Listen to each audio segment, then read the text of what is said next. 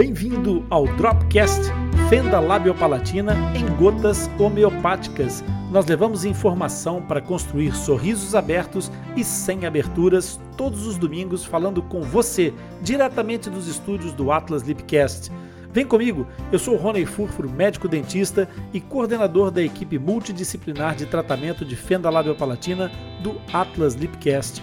Aqui no Dropcast eu vou responder, vou explicar e comentar um fato, uma dúvida sobre fenda labiopalatina, aquelas dúvidas que aparecem mais frequentemente e que se transformam numa pedra no seu sapato. Então, se você quiser que o tio Ronda responda a sua dúvida, pode enviar um e-mail para o nosso back-office atlaslipcast@atlaslipcast.com, que o Zaqueu estará aqui para te representar, você que é mãe, você que é pai de fissurado ou você mesmo que é fissurado, você tem aqui o Zaqueu para te representar e trazer as suas perguntas para que o tio Rony responda. Mas se você quiser participar diretamente, também pode entrar diretamente na nossa live. Agora, se liga no que o Zaqueu tem para te dizer. Olá, meu nome é Zaqueu sou fissurado e reabilitado e vou trazer as perguntas que você nos envia para o Rony responder e explicar. O Atlas Lipcast é o único podcast totalmente dedicado às anomalias congênitas da face, especialmente a fenda lábio-palatina. Agora, se é a tua primeira vez aqui e se gostares do nosso conteúdo, não te esqueças de subscrever o nosso podcast e ativar as notificações. E isso é muito importante para nós. Para você não custa nada, basta clicar aí num botãozinho e dizer que gostou ou fazer o seu comentário. E isso vai fazer com que os motores de busca percebam a relevância desse assunto e daquilo que nós produzimos para você. E então, vamos ao que interessa. Boa noite, Zaqueu. O que é que interessa para hoje? Qual é o tema de hoje? Tudo bem? Primeiramente, boa noite para você, boa noite a todos. Hoje nós temos uma pergunta de uma mãe, uma paciente. E ela faz a seguinte pergunta. Olá, meu filho. Chamo Patrícia Melorável. A minha filha tem nove anos. A minha filha teve fissura completa. Fenda, preciso tirar uma ajuda. A minha filha tem dois dentes a mais de frente, com os outros dentes.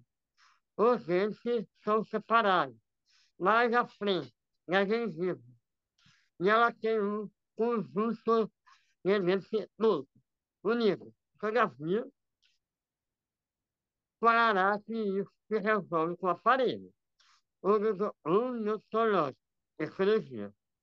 Gostaria de saber que realmente se resolve e essa genética é devido à cultura ou não. Como tem uma alta confiança na, na, na CAC, nos, nos ativos, principalmente no, no Rony, pela causa do por isso preciso tirar a dúvida com vocês. E a sua um forte abraço. Boa, boa, boa. Uma pergunta interessante, né, Zaqueu? Porque até agora nós tínhamos falado muito pouco da dentição dos, dos bebês fissurados, e essa é uma pergunta muito interessante, porque é muito frequente, de fato, as crianças nascerem com alterações dentárias é, quando tem a fenda, até pela própria, pela própria questão em si de haver uma interrupção do rebordo alveolar, que é aquela parte da gengiva onde os dentes vão nascer. Essa parte, quando acontece, como no caso da filha da Patrícia, ter uma fissura completa, não é? ter uma fenda do palato e uma fissura labial completa, ela vai interromper o rebordo alveolar. E nesse caso, se a fenda tiver for bilateral, aquilo que eu vou dizer vale para os dois lados. De fato, na zona da fenda é normal haver uma, uma alteração é, da, da, da estrutura basal da formação dos dentes ali. Porque, primeiro, na zona onde ocorre a fenda, é geralmente a zona que separa, em termos de nascimento dentário, os incisivos laterais dos caninos. Então, nós temos na dentição natural, na dentição humana, os incisivos centrais, que são os dois dentes maiores à frente, depois os incisivos laterais, que são dois dentes ao lado parecido com os centrais, mas de menor tamanho. E depois temos os caninos, que são aquelas, aqueles dentes sem ponta. Então, entre esse incisivo lateral e o canino, geralmente é onde ocorre a, a fenda. Só que por causa desse aparecimento da fenda, a zona onde os incisivos nascem, que é chamada de pré-maxila, acaba por não conter todos os dentes e não fazer a, a odontogênese, ou seja, a formação normal dos quatro incisivos. Em geral, na maioria das vezes, o que acontece é ficarem ausentes os dois incisivos laterais.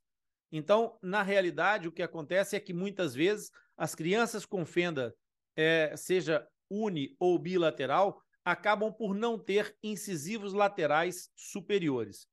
O que que isso é, promove? Promove que a distância entre os dentes incisivos centrais que surgem naquela pré-maxila e os dentes que ficam depois da fenda acaba por se tornar uma distância muito grande. E isso assusta um pouco as pessoas e preocupa bastante os pais. Mas é uma, é uma situação que, de fato, como a, a Patrícia refere, a seu tempo, há um determinado procedimento cirúrgico que é realizado, que é o enxerto ósseo, que vai estabelecer uma ponte óssea e que vai fazer com que essa gengiva deixe de ter essa interrupção, o que vai permitir, então, que o canino permanente nasça nesse lugar onde o osso foi enxertado.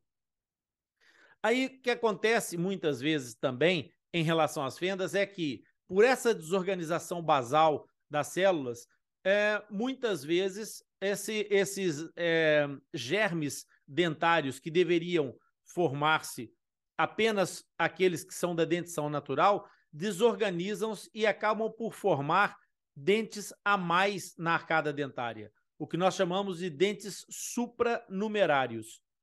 Esses dentes supranumerários, eles podem aparecer tanto na pré-maxila quanto no segmento lateral da maxila. Vale para um lado, para o outro ou para os dois lados, é igual.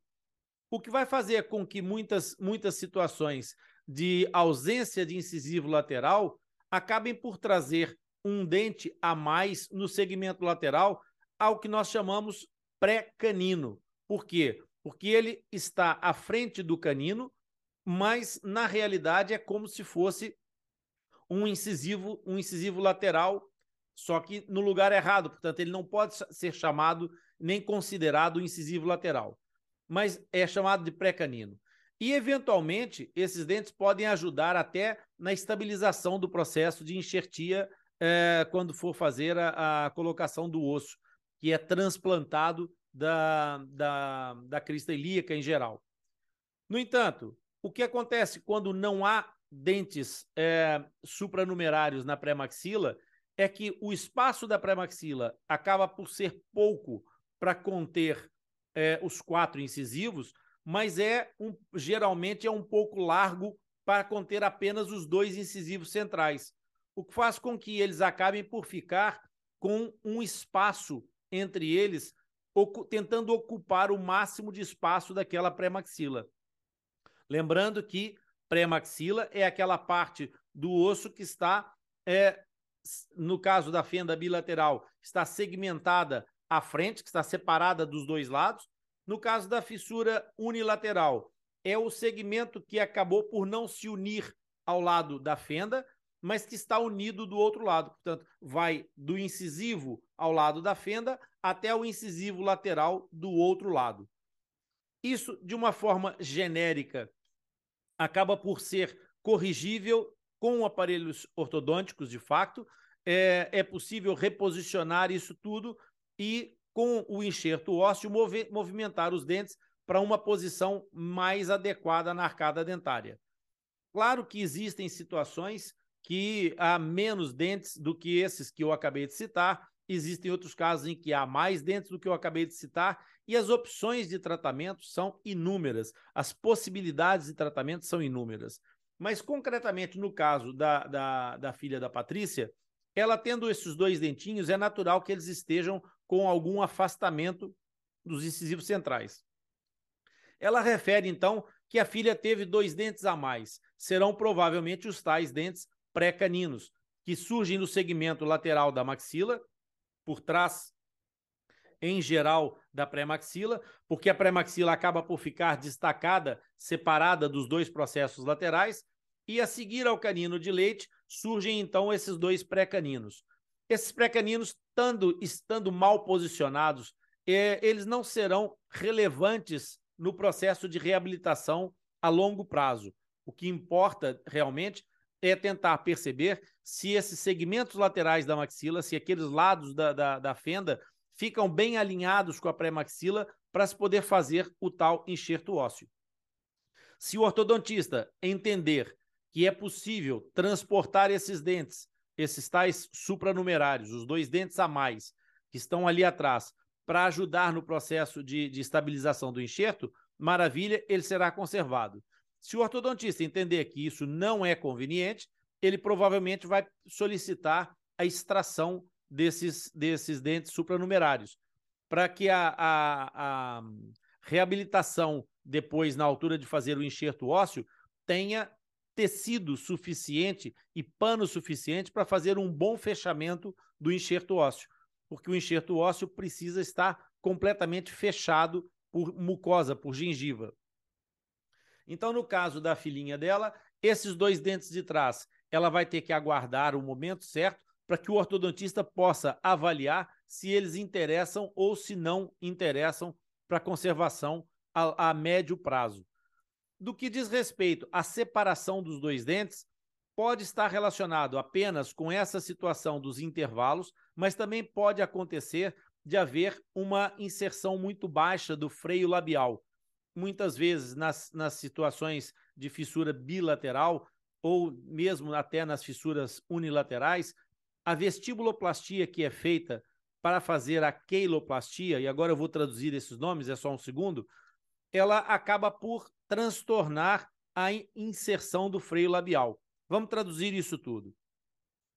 A cirurgia que faz a, a emenda do lábio quando a criança nasce, ela acaba por essa cirurgia chama-se queiloplastia. Ela acaba por modificar a forma do vestíbulo, que é o espaço que está entre o lábio e a gengiva com os dentes. Onde nós, se colocarmos os dedos por fora dos dentes, ao redor dos dentes, por dentro dos lábios, nós estamos a fazer uma viagem pelo vestíbulo.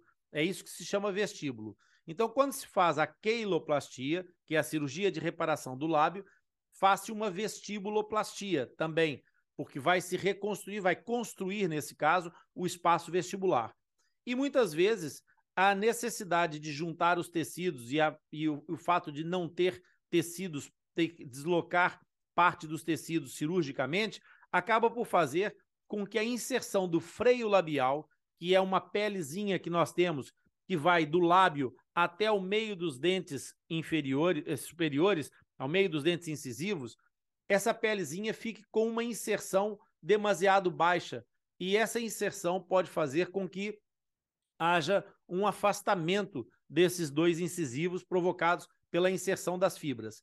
Se isso acontecer, também a, re a recuperação disso é relativamente simples através de uma frenectomia, ou seja, é um corte cirúrgico desse freio que desinsere essas fibras e permite que os incisivos acabem por tomar a sua posição até espontaneamente. Mas, de fato, no caso da fenda, como essa criança vai ser submetida necessariamente a um tratamento ortodôntico, esse tratamento ortodôntico vai poder reposicionar esses dois dentes. E a pergunta final da, da Patrícia, ela gostaria de saber se isso tem a ver com a questão genética da fissura. A questão genética da fissura é exatamente a interrupção que promove a, a, a, o rompimento da continuidade do rebordo alveolar, ou seja, deixa de haver aquela a gengiva ser contínua e passa a ter uma interrupção. Essa determinação genética não quer dizer necessariamente sindrômica, nem que seja é, é, manifestada de uma forma acompanhada por outros problemas mas ela de fato traz muitas vezes, por essa desorganização dos tecidos ali, o aparecimento desses, desses tais dentes supranumerários. Portanto, sim, é uma, é uma situação que está relacionada com o DNA, com a, o, o livro de montagem da, da, daquela, daquela face, daquele rosto, e que o código que estava para ali não trouxe a ideia, a, a, o projeto de uma, de uma gengiva íntegra, mas sim com uma interrupção a meio, uma interrupção ou a meio ou ao lado, conforme for a situação, que é a presença da fenda lábio-palatina. E isso, é, obviamente, que tem é, que ser pesquisado do ponto de vista da hereditariedade e tentar perceber também com o geneticista se há aqui algum fator que possa ter algum grau de hereditariedade que seja importante para que mais tarde, na descendência dessa, dessa filha da Patrícia, é, possa se calcular ou se avaliar a importância e a, e a previsibilidade em termos de probabilidade de uma nova, de uma nova gestação com uma fenda labiopalatina. E assim ultrapassamos mais uma etapa. Eu quero te agradecer pela sua participação e companhia. E se você aprendeu alguma coisa hoje ou se esclareceu alguma dúvida, curte e compartilhe esse episódio com algum amigo, um familiar. Eu tenho certeza que eles vão gostar e aproveitar. Você vai deixá-los também com um sorriso aberto e sem aberturas. Compartilhando e enviando as suas dúvidas para o nosso podcast nos ajuda a divulgar a informação sobre fenda labiopalatina e nos motiva a continuar criando conteúdo alinhado com as tuas expectativas. Não se esqueça que todos os episódios do Dropcast ficam disponíveis no replay do Atlas Lipcast, que está no Castbox por uma semana e depois vão para o Atlas Lipcast, o nosso podcast disponível em todos os agregadores de podcast. Assim, você poderá acessar e ouvir sempre que quiser. Os links dos nossos canais estão disponíveis na descrição desse episódio. Até o próximo encontro.